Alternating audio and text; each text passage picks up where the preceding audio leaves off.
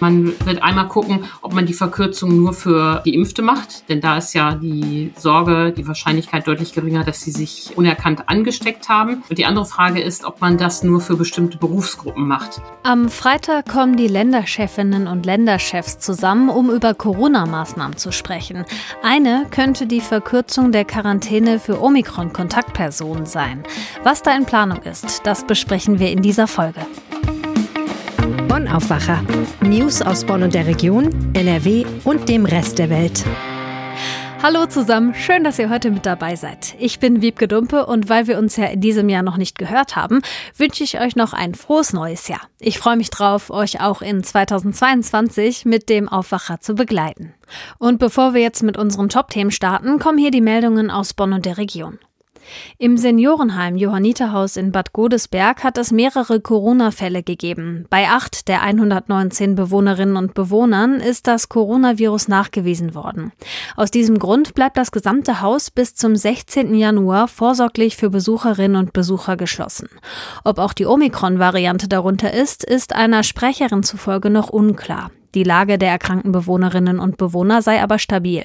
Teilweise verlaufe die Infektion ohne Symptome, andere klagten über Abgeschlagenheit und vereinzelt Fieber, Husten und Schnupfen. Zwei Bewohner befänden sich im Krankenhaus, die anderen würden innerhalb der Einrichtung isoliert versorgt. Von den 123 Mitarbeitenden sind zwei Angestellte in Quarantäne. Die Einrichtung habe nach eigenen Angaben die Schutzmaßnahmen mit dem Gesundheitsamt abgestimmt und setze diese nun um. Die Stadt Bonn weitet unterdessen ihr Impfangebot aus. In den städtischen Impfstellen und bei den offenen Impfangeboten der Stadt werden nun Auffrischungsimpfungen für alle Menschen ab zwölf Jahren angeboten. Diese sind frühestens drei Monate nach der Zweitimpfung möglich. Die Stadt setzt damit entsprechende Vorgaben des Landes um. Die Zahl der Impfungen gegen das Coronavirus hat im Rhein-Sieg-Kreis die Millionenmarke überschritten. Landrat Sebastian Schuster erklärte am Montag, dass bislang rund 1,03 Millionen Corona-Impfungen im Kreis verabreicht wurden. Neben jeweils rund 400.000 Erst- und Zweitimpfungen waren auch mehr als 220.000 Boosterimpfungen darunter. Die Omikron-Variante ist bislang noch nicht stark verbreitet im Rhein-Sieg-Kreis. Seit Ende November seien bislang 89 Fälle gemeldet worden. Eine Impfmüdigkeit sehen der Landrat und auch der Leiter des Amts für Bevölkerungsschutz Ingo Freier im Rhein-Sieg-Kreis nicht. Es seien zwar zuletzt auch bei Impfangeboten im Kreishaus in Siegburg weit weniger Menschen gekommen, als Impfstoff zur Verfügung gestanden habe, aber es gebe immer mehr Impfangebote durch die Kommunen selbst und von Arztpraxen. Im Impfzentrum in St. Augustin am Huma Einkaufszentrum würden jeden Tag 500 bis 600 Menschen geimpft, in Meckenheim 300 bis 400. Das mobile Impfteam habe seit Ende September rund 15.000 Impfungen verteilt. Gut angenommen werde auch das Impfangebot für 5- bis 11-Jährige in der Asklepios Kinderklinik, wo bereits fast 2000 Kinder versorgt wurden. Für mögliche Infektionsausbrüche in sogenannten sensiblen Bereichen sieht sich der Kreis gut vorbereitet. Feuerwehr und andere Leistungserbringer melden Infektionen umgehend dem Kreis. Bislang habe es nur Einzelfälle gegeben. Die Kreispolizeibehörde und die Kreisverwaltung hätten entsprechende Vorkehrungen getroffen. Im Kreishaus fänden Besprechungen grundsätzlich digital statt. Der Großteil der Mitarbeitenden würde aus dem Homeoffice arbeiten, um Ansteckungen weitgehend zu vermeiden. Die geplante Fällung eines mehr als 100 Jahre alten Mammutbaums in Bonn sorgt für Kritik. Die Stadt will den 30 Meter hohen Baum in Ende nicht fällen lassen, da sich dieser in einem schlechten Zustand befindet. Erst vor wenigen Wochen sei ein Ast mit einem Durchmesser von etwa 25 Zentimetern und einer Länge von rund 5 Metern aus der Krone gebrochen und habe entfernt werden müssen. Da es sich bei dem Mammutbaum um ein Naturdenkmal handelt, muss für die Fällung eine Befreiung von der städtischen Naturdenkmalverordnung erteilt werden. Der Naturschutzbeirat hat die Fällung mittlerweile beschlossen. Das ruft jedoch die Baumwächter auf den Plan. Das ist ein Zusammenschluss von Bonner Bürgerinnen und Bürgern. Sie kritisieren die Fällung und schlagen stattdessen vor, die vorhandene Doppelspitze zu entfernen und den Baum um etwa ein Drittel in der Höhe zu kürzen. Das sieht die Stadt jedoch anders. Der Wasserhaushalt des Baumes sei so gestört, dass ein solcher Eingriff aussichtslos sei. Auch dem Vorschlag der Baumwächter, dem Baum noch ein paar Jahre Zeit zu geben, entgegnet die Stadt. In den vergangenen 26 Jahren seien bereits mehrfach Arbeiten vorgenommen worden. Ob es einen Ersatz für den Baum geben wird, ist noch offen. Und jetzt geht's los mit unserem ersten Top-Thema. Neues Jahr, neue Ministerpräsidentenkonferenz. Am Freitag setzen sich die Länderchefinnen und Länderchefs wieder zusammen und besprechen, was sie gegen Corona und jetzt ganz speziell auch gegen die neue Variante Omikron machen wollen. In unseren Nachbarländern löst Omikron nach und nach Delta als dominante Variante ab und auch bei uns steigen die Zahlen. Allein in NRW hatten wir zum Beispiel bis Ende Dezember über 5600 nachgewiesene Fälle. Knapp 14 Tage davor waren es nur etwas mehr als 600. 600. Worüber bei der Ministerpräsidentenkonferenz am Freitag gesprochen wird und was sich dann ändern könnte, klären wir mit Antje Höning. Sie leitet die Wirtschaftsredaktion bei der Rheinischen Post und ist jetzt im Aufwacher. Hallo Antje.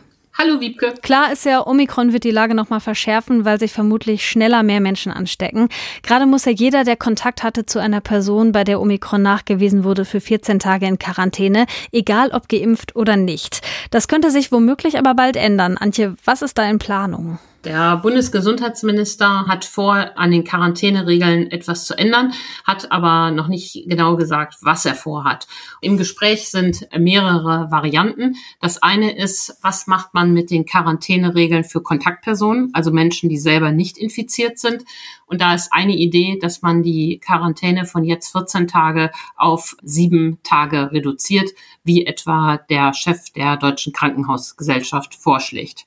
Die andere Frage ist, was passiert mit den Menschen, die infiziert sind, die ja dann in Isolation müssen zu Hause? Soll man da auch was machen? Davor warnt die Krankenhausgesellschaft daran, etwas zu ändern. Aber es gibt auch andere Länder wie Großbritannien oder die USA, die sogar die Frist für diese Gruppe von Menschen gesenkt haben, wenn sie keine Symptome haben. Würde denn diese Verkürzung prinzipiell für alle Menschen gelten oder sind da welche von ausgenommen? Ja, das wird, ähm, ist auch eine Frage, die zu klären ist. Man wird einmal gucken, ob man die Verkürzung nur für Geimpfte macht, denn da ist ja die Sorge, die Wahrscheinlichkeit deutlich geringer, dass sie sich äh, unerkannt angesteckt haben.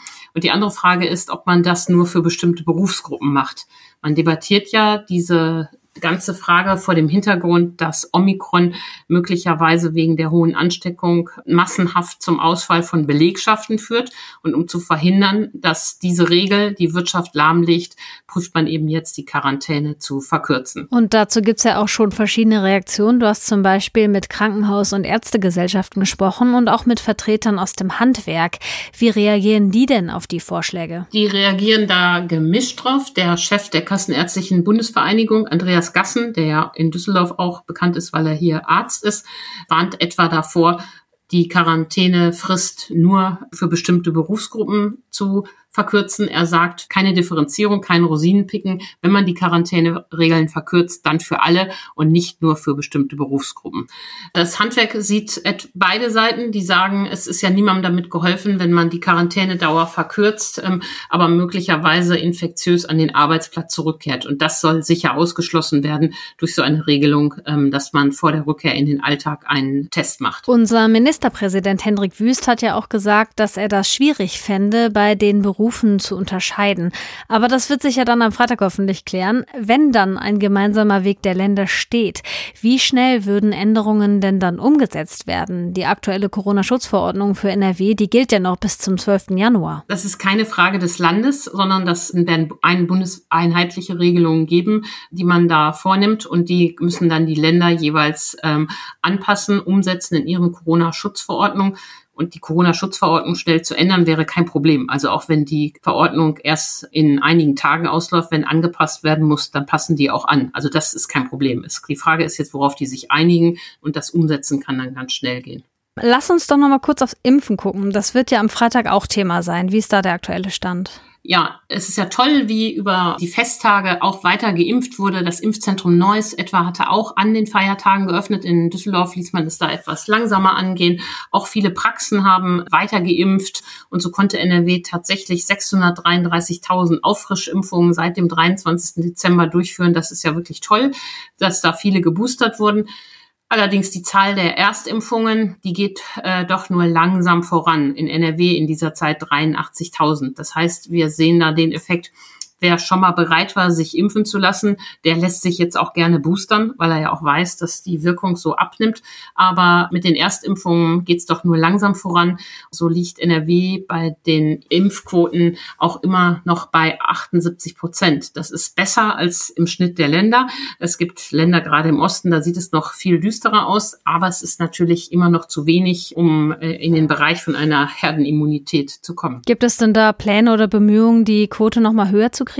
Ja, da ähm, hat es ein zweiter Punkt, auf den der Ministerpräsident hingewiesen hat. Er will ja auch nochmal über die Impfpflicht reden und fordert, dass da jetzt was passiert. Es, wir kriegen ja die Impfpflicht für bestimmte Berufsgruppen, aber jetzt wird ja auch über die allgemeine Impfpflicht debattiert und auch das Thema soll nochmal angepackt werden.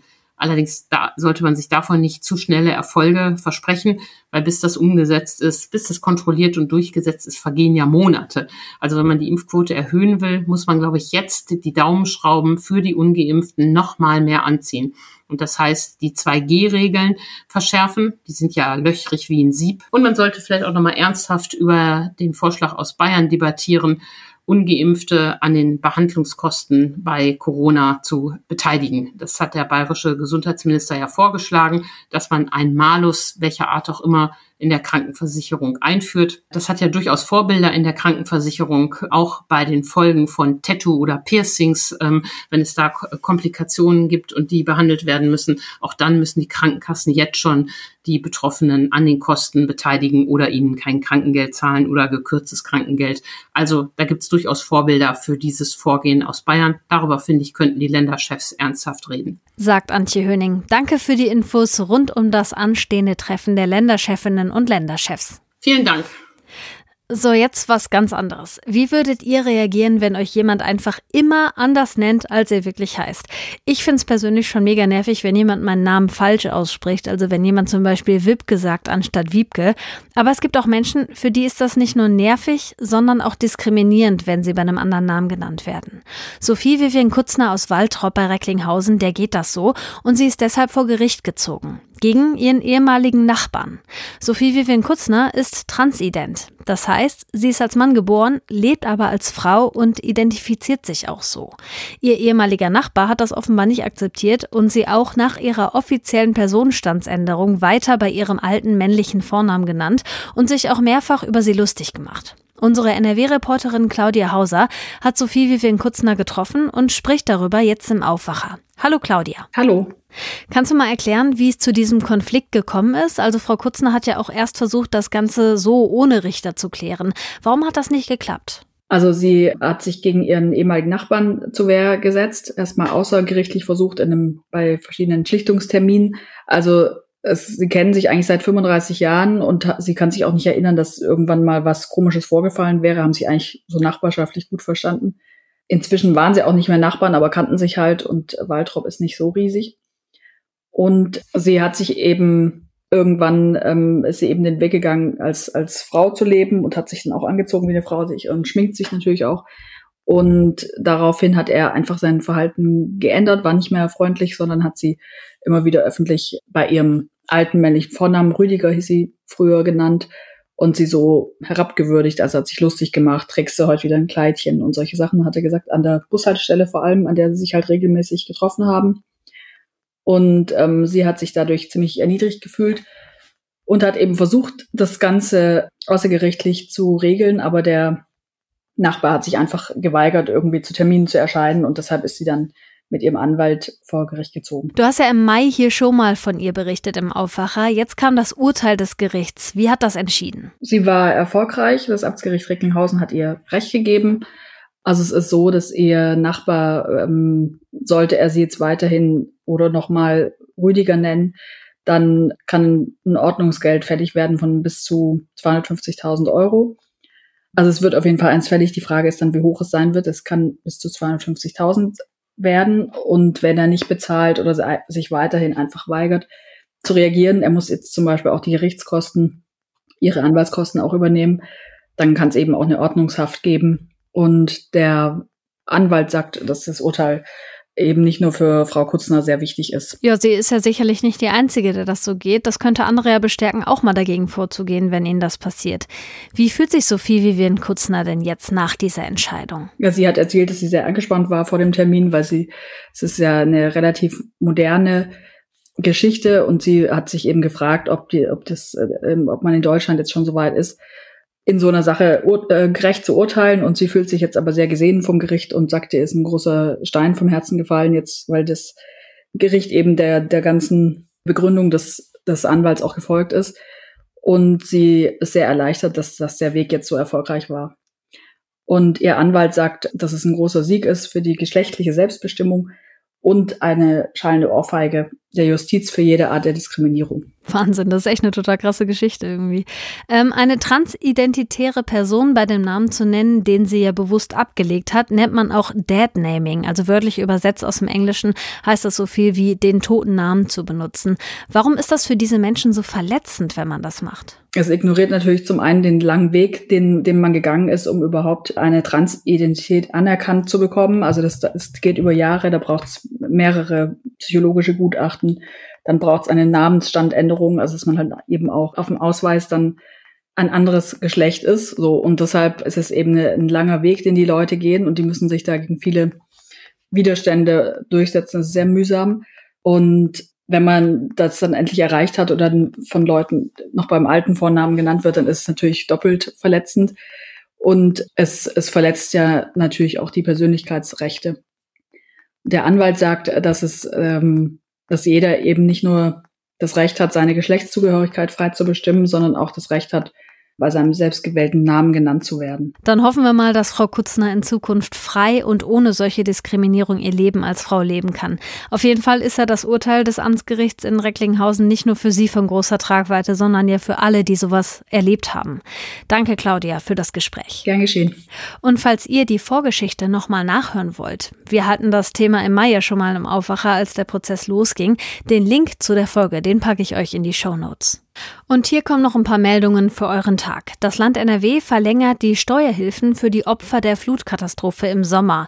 Die Hilfen sollen mindestens bis zum 31. März weiterhin gelten. Eigentlich war geplant, dass sie zum Ende des Jahres 2021 auslaufen sollten. Infos dazu und vereinfachte Anträge gibt es auf der Homepage des Finanzministeriums. Den Link findet ihr in den Show Notes. In NRW sind im vergangenen Jahr so viele Kinder zur Welt gekommen wie schon seit Jahrzehnten nicht mehr. Das Statistische Landesamt hat wie üblich erst einmal seine Schätzungen für 2021 bekannt gegeben. Die genauen Zahlen sollen dann im Juni veröffentlicht werden. In Siegen steht heute ein Lokführer vor Gericht, der 2019 selbst für einen Anschlag auf einen Regionalzug verantwortlich gewesen sein soll. Er soll an einer Brücke zwei Gullideckel befestigt haben, in die er dann mit dem Zug reingefahren ist. Deswegen hatte ihn schon einmal ein Gericht verurteilt. Jetzt geht er gegen dieses Urteil in Berufung. Und heute gibt's die Zahlen vom NRW Arbeitsmarkt. Die Arbeitsagentur sagt nicht nur, wie viele Menschen im Dezember ohne Arbeit waren, sondern auch, wie die Zahlen für das gesamte vergangene Jahr aussehen. Und zum Schluss gibt's noch ein schnelles Wetterchen. Der Tag startet grau und im Süden von NRW auch mit viel Regen. Nachmittags lockert es im Nordwesten auf. Es gibt aber immer mal wieder Schauer, teilweise auch mit starkem Wind und im Bergland kann auch Schnee runterkommen. Dazu da oben dann bis zu 5 Grad, im Flachland sind zwischen 7 und 10 Grad drin. Morgen dann fast überall nass, windig und deutlich kühler, maximal 3 bis 6 Grad sind drin. Auf dem kahlen Asten werden es um die 0 Grad. Das war der Aufwacher mit Wiebke Dumpe am Dienstag. Wenn euch die Folge gefallen hat, teilt sie gerne mit euren Freundinnen und Freunden oder lasst uns eine Bewertung bei Spotify da. Ich sag schon mal Danke und bis die Tage, wenn ihr mögt. Mehr Nachrichten aus Bonn und der Region gibt's jederzeit beim Generalanzeiger. Schaut vorbei auf ga.de.